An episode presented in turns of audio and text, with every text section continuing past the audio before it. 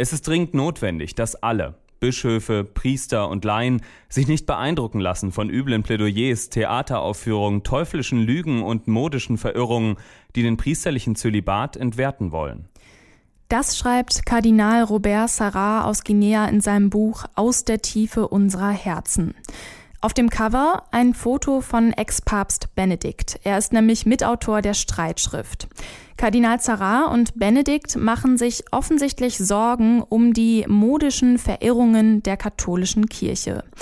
Der Hintergrund der Streitschrift, im Amazonasgebiet fehlt es an Priestern. Deshalb will der aktuelle Papst Franziskus auch Verheiratete als Priester zulassen. Es gibt also Streit in der katholischen Kirche. Soll der Zölibat weg? Soll man auch Frauen zum Priesteramt zulassen oder soll doch am besten alles so bleiben, wie es ist? Wir setzen uns deshalb in Zurück zum Thema mit der Kirche der Zukunft auseinander und fragen, wie könnte die katholische Kirche 2050 aussehen? Heute ist der 15. Januar 2020. Ich bin Lara-Lena Gödde. Hi. Zurück zum Thema. Priester in Deutschland sind nicht unbedingt als wahnsinnig netzaffin bekannt. Josef Wagner wird vielleicht mal Priester. Er macht gerade seine Ausbildung im Priesterseminar des Bistums Augsburg. Und er teilt seinen Alltag im Seminar auf den sozialen Medien. Als der Boy vom Seminar kann man ihm auf Instagram und YouTube folgen. Ich spreche mit dem Boy vom Seminar über die Zukunft der katholischen Kirche. Hallo Josef. Grüß Gott. Auf deinem YouTube-Kanal erzählst du, dass du immer als erstes nach dem Zölibat gefragt wirst. Deswegen frage ich dich jetzt auch erstmal danach. Ich habe ähm, dein YouTube-Video gesehen zu dem Thema. Da sagst du, dass du einfach noch nicht weißt, wie da gerade deine Meinung zu ist dass du mhm. aber weißt, dass es einfach dazugehört. Ähm, deswegen würde ich mhm. dich jetzt fragen, heißt das für dich, dass ein guter Priester immer im Zölibat lebst, wenn du sagst, dass es dazugehört? Ich würde zunächst einmal äh, generell nicht diese Unterscheidung aufmachen zwischen guter und schlechter Priester. Ähm, ich würde sagen, äh, das Zölibat ist ein Geschenk in erster Linie. Und ich meine, es heißt ja eigentlich auch schon in der Bibel, ähm, wer es fassen kann, der fasse ist. Also es gibt natürlich Leute, die das nicht ergreifen können oder fassen können, äh, für sich leben können. Und deswegen ist mal dem Priesterseminar um zu checken, kann ich das? Ja? Ist das die Lebensform, die ich wählen will, zu der ich ja berufen bin? Mhm. Aber ist das dann eine Regel, die man auch abschaffen könnte oder wo man sagen könnte, so wir machen das auf einer freiwilligen Basis? Also man muss natürlich sagen, dass den Zölibat gab es nicht immer. Ähm, der ist nicht direkt so, sagen wir mal, ähm, von Gott selbst eingesetzt worden. Aber sagen wir mal so, ähm, Jesus selber hat zölibatär gelebt. Ja, das ist, wir leben nach dem Vorbild Jesu, deswegen leben wir zölibatär als Priester. Mm, gibt es Belege dafür, dass Jesus im Zölibat gelebt hat? Mm, Wäre ich damals dabei gewesen, wüsste ich's. Also wissen wir es ja eigentlich gar nicht genau, oder? Ähm, sagen wir mal so, das spielt in dieser, diesem Sinne sekundär eine Rolle, ob wir es jetzt genau wissen oder nicht. Ähm, es, wir wissen genauso wenig, dass er eine Frau hatte. Also das ist, glaube ich, nicht die richtige Frage. Man muss eher fragen, ähm, wie können wir leben wie Christus? Ja, wie kann ich mein Leben dem angleichen, an den ich glaube? Das ist so die Frage, die ich mir stelle. Ähm, Priester ist ja einer der letzten wirklichen Männerberufe, weil Frauen zum Priesterseminar nicht zugelassen sind. Würde man jetzt äh, daraus schlussfolgern, Priester sind besser als Priesterinnen? Mal ganz provokant gefragt. Ja, das ist eine interessante Frage. Ähm wenn es Priesterinnen gäbe, könnte man vielleicht irgendwo einen Vergleich aufmachen. Aber ähm, ich sag's mal so, manchmal würde ich mir denken, es wäre vielleicht interessant zu sehen, wie diese oder jene Sachen eine Frau sehen würde. Aber ich kann nur wieder sagen, äh, ich repräsentiere als Priester in der Messe oder in dem, was ich tue, wenn ich zu den Menschen komme, Christus. Und der Christus, der in die Welt gekommen ist, kam nun mal als Mann. Und das ist eben wieder der historische Fakt. Ähm, wo ich jetzt auch nicht sagen will, ich bin, was man in der Kirche gern äh, angedichtet bekommt, man ist gegen Frauen oder man ist generell überhaupt ähm, eine reine Männergesellschaft. Ich habe nirgendswo in keiner anderen äh, Institution, in der ich unterwegs war, so viele Frauen in Führungspositionen gesehen wie in der Kirche.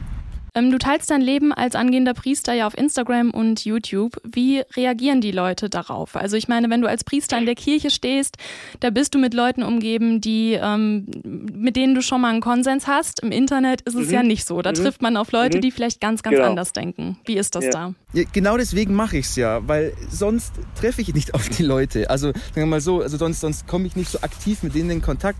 Sonst sehe ich die an der Uni oder so, die hocken mit mir in der Vorlesung, Leute mit anderer Meinung. Aber dass ich sage, das ist ein Ort, das ist das Schöne an Social Media, da wo sich die Leute trauen, auch irgendwo in gewisser Weise dieses Anonyme da, ähm, dadurch einen Schutz haben, wo sie mit einem direkt ins Gespräch kommen können. Und ich habe, muss ich sagen, so gute Glaubensgespräche wie auf Instagram, wie ich manchmal führe, ähm, habe ich zum Teil im echten Leben so noch gar nicht äh, richtig führen können. Also mit, mit jedermann, ja. Also mit, mit, nicht bloß mit, mit, mit Leuten, mit Jugendlichen, die halt in der Kirche sind, die Ministrant sind, sondern auch jemand, der halt irgendwie ähm, aus der Gothic-Szene kommt und dann irgendwie aber auch eine ganz verletzte Seele ist und dann was wissen will. Und also es ist echt, es, ohne Witz, es sind alle Leute da, die Fragen haben zu dem Thema. Da ist niemand ausgenommen. 2050 bist du vielleicht Priester oder arbeitest in irgendeiner anderen Funktion für die katholische Kirche. Was mhm. wünschst du dir, wie soll sich die Kirche bis dahin entwickelt haben? Ich finde, wir müssen aktiver werden. Nicht in dem Sinne, dass wir jetzt wie, also ich kenne es von den Pfarreien Menschen, die ihr Herzblut reinstecken und dann sehen sie, es kommt wenig raus. Ich finde, wir müssen auf anderer Ebene aktiver werden. Ja, wir verstecken uns ein bisschen hinter einem ähm, menschengemachten deutschen ähm, Katholizismus. Und der geht so, dass ich in meiner Kirche bin, jeden Sonntag, und ich mache da mit und ich engagiere mich, aber außerhalb ähm, komme ich wenig ins Gespräch über Gott. Ich kenne das aus den USA, da ist es ganz normal, so Gespräche über Gott im Alltag zu führen. Und das meine ich aktiver werden. Aktiver über Gott im Alltag reden. Das wäre was, was ich mir wünschen würde. Nicht bloß von, den, äh, von der Obrigkeit, ja, sondern von allen Christen, die getauft sind. Das wäre mein großer, großer Wunsch. Mhm. Also dann ja aber auch so ein bisschen Werbung machen für den, für den Glauben, oder? Also so ein bisschen äh, Mitglieder gewinnen quasi. was heißt Mitglieder gewinnen? Ich meine, ähm, ich mache das ja auch mehr so, so passiv. Ja? Durch mein Leben, durch das, was ich mache, ähm, kommen Leute drüber nachzudenken. Also das ist nicht, dass ich jetzt denke, so, hey, ähm, willst du katholisch werden? Das sind unsere Argumente, so wie die Zeugen Jehovas, ein bisschen so runterrattern, sondern einfach, das, meine, das ist mein Leben, ja, schau es dir an. so ungefähr. Josef Wagner besucht das Priesterseminar am Bistum Augsburg und teilt seinen Alltag als Boy vom Seminar auf Instagram und YouTube. Mit ihm habe ich über die Priester der Zukunft und die Kirche der Zukunft gesprochen. Vielen Dank, Josef. Bitteschön, sehr gerne.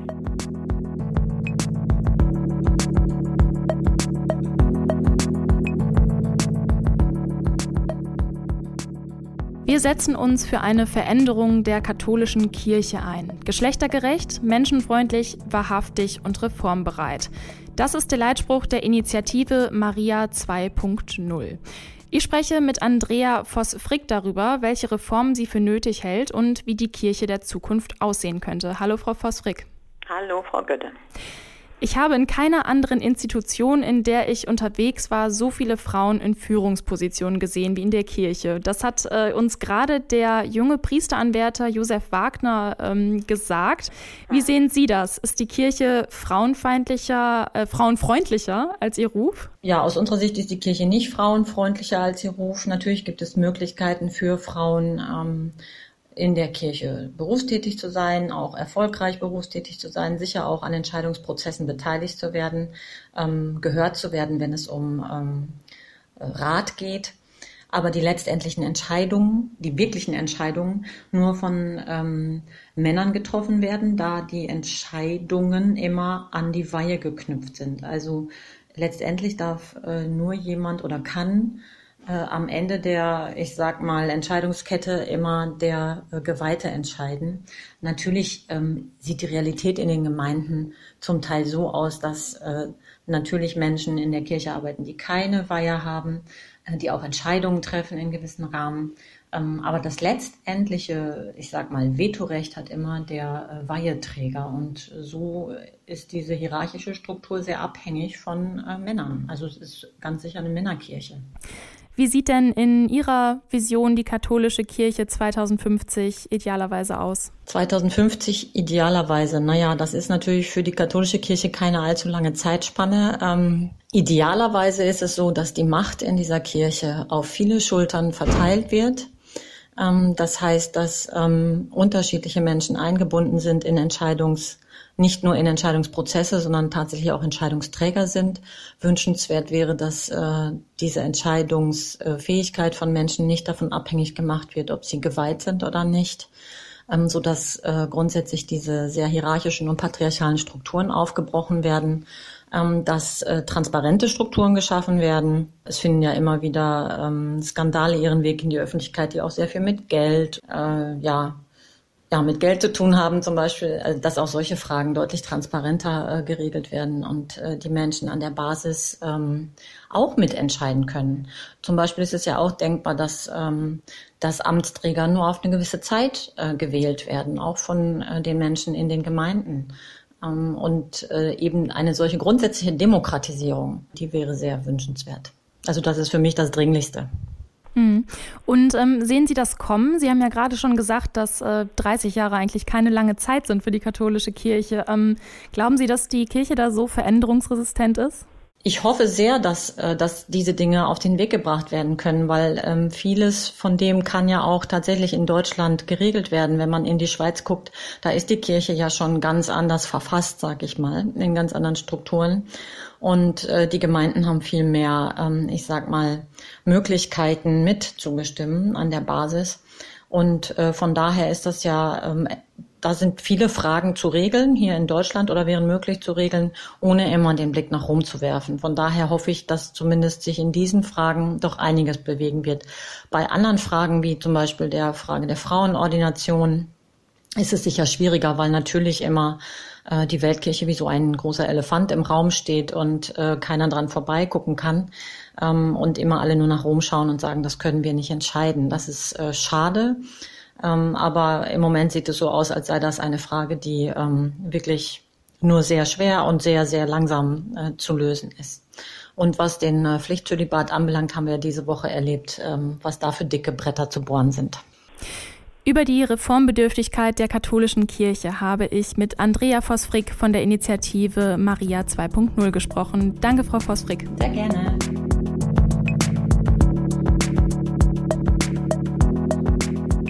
Wir fragen heute, wie könnte die katholische Kirche 2050 aussehen? Für Andrea Voss-Frick und die Initiative Maria 2.0 ist die Antwort ziemlich klar. In den nächsten 30 Jahren soll sich die katholische Kirche modernisieren. Das heißt für sie, Frauen sollen mehr Rechte bekommen und auch eine größere Rolle spielen. Es gibt aber auch Stimmen in der katholischen Kirche, die eine ganz andere Zukunftsvision haben. Die Ideologie von Gender Mainstreaming wird zum Leitprinzip und zur Querschnittsaufgabe der Politik der Bundesregierung erklärt, ohne das Parlament zu beteiligen. Das schreibt das Forum deutscher Katholiken auf seinem Blog zur Frage der Geschlechtergerechtigkeit. Das Forum will, dass in der Kirche auch zukünftig ganz klare Unterschiede zwischen Männern und Frauen gemacht werden. Gerade für solche Positionen wird die katholische Kirche viel kritisiert.